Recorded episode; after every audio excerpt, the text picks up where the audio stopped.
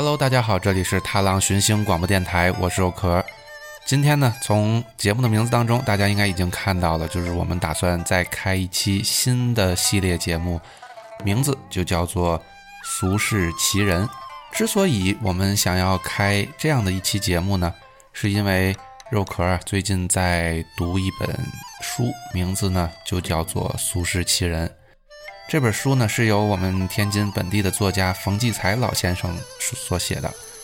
整本书里，如果我没算错的话，应该是包含了三十六个小故事。每一个小故事呢，都讲述了一件发生在啊民国初期啊或者清朝末年的发生在天津的奇人奇事儿。说实话呀，我第一次听到这本书。是从一个啊有声书里面听到的，是别人哎把这个三十六个故事从头到尾念了一遍，我就觉得这故事还挺有意思，所以我也特别想录制一个我自己的版本。但是呢，嗯，实话实说，我又不可能像人家似的啊，就是这么字正腔圆的把整个故事去给大家念一遍。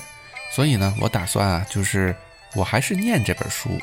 但是呢，我可能在中间会加入一些自己的，怎么说口癖，或者说，嗯，就是一些我自己的解释吧。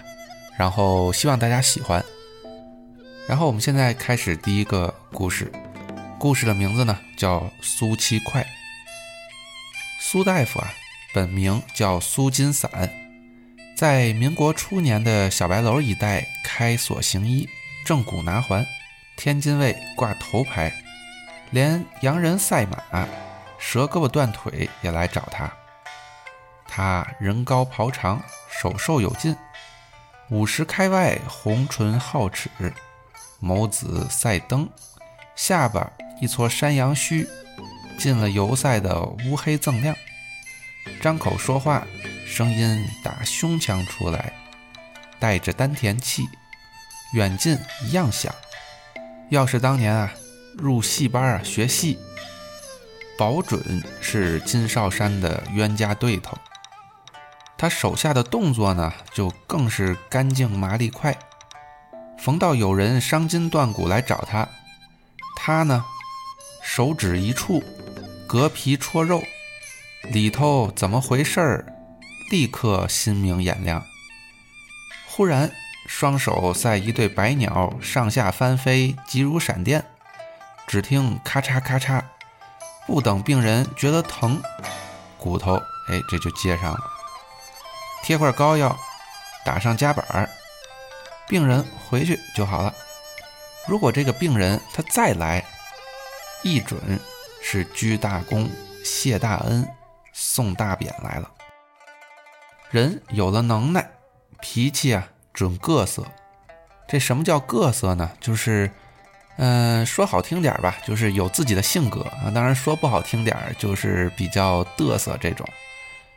苏大夫呀，他有个各色的规矩，就是凡来瞧病的病人，不管你是家里有钱没钱，或者你跟我关系是近是远，必须得先拿七块银元码在台子上。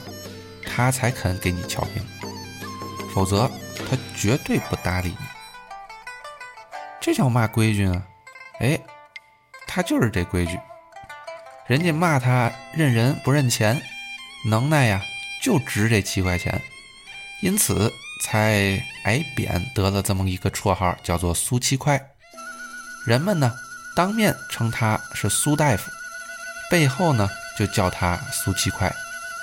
谁也不知道他的大名叫苏金散了。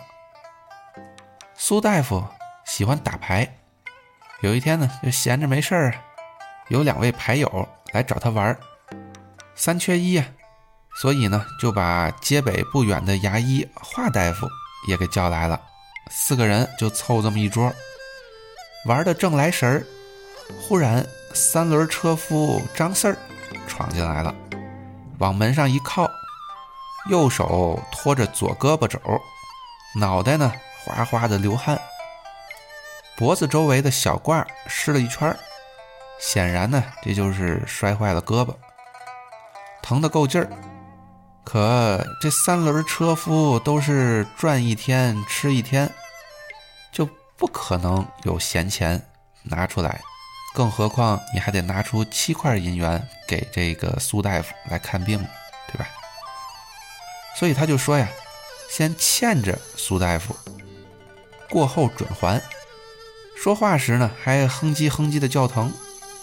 谁料这苏大夫啊，听赛没听，照样摸牌、看牌、算牌、打牌，或喜或忧，或惊或装作不惊，脑子全在牌桌上。一位牌友啊，看不过去了，就用手指指门外，但是呢，这苏大夫眼睛仍然不离牌。苏七块这绰号就表现得斩钉截铁了。牙医华大夫是出名的心善，他就说啊，我我去撒个尿。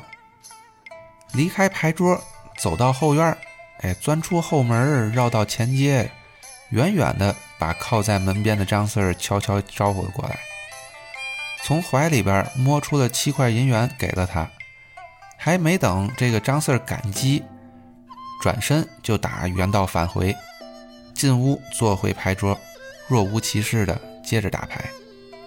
过了一会儿，张四歪歪扭扭的走进屋，把这个七块银元哗往台子上一码。这一下啊，这可比按铃还快。苏大夫已然站在了张四儿面前，挽起了袖子，把张四的胳膊呢放在台上，捏了几下骨头，跟手左拉右推，上顶下压。张四抽肩缩颈，闭眼呲牙。准备重重的再挨几下，苏大夫却说：“借上了。”当下便涂上了药膏，加上夹板儿，还给张四几包活血止疼的啊口服的药碾子。张四说他再也没有钱付这个药款了。苏大夫只是说：“这药我送了。”便回到牌桌旁，继续打牌。今儿这牌呀，各有输赢。更是没完没了，直到点灯时分，肚子空得直叫，大家才散伙。临出门的时候，这苏大夫啊拦住了华大夫，留他有事儿。待那二位牌友走了以后，他打自己的座位前那堆银元里取出了七块，往华大夫手心里一放，在华大夫的惊愕中说道：“有句话还得跟您说。”您别以为我这人心地不善，只是我立的这规矩不能改。华大夫把这句话带回去，琢磨了三天三夜，到底也没琢磨透苏大夫这话里的深意。但是呢，他打心眼里钦佩苏大夫这事儿、这理儿、这人。好，这就是第一个故事，希望大家喜欢，也希望大家继续支持我们的踏浪寻星广播电台。我是肉壳，大家拜拜。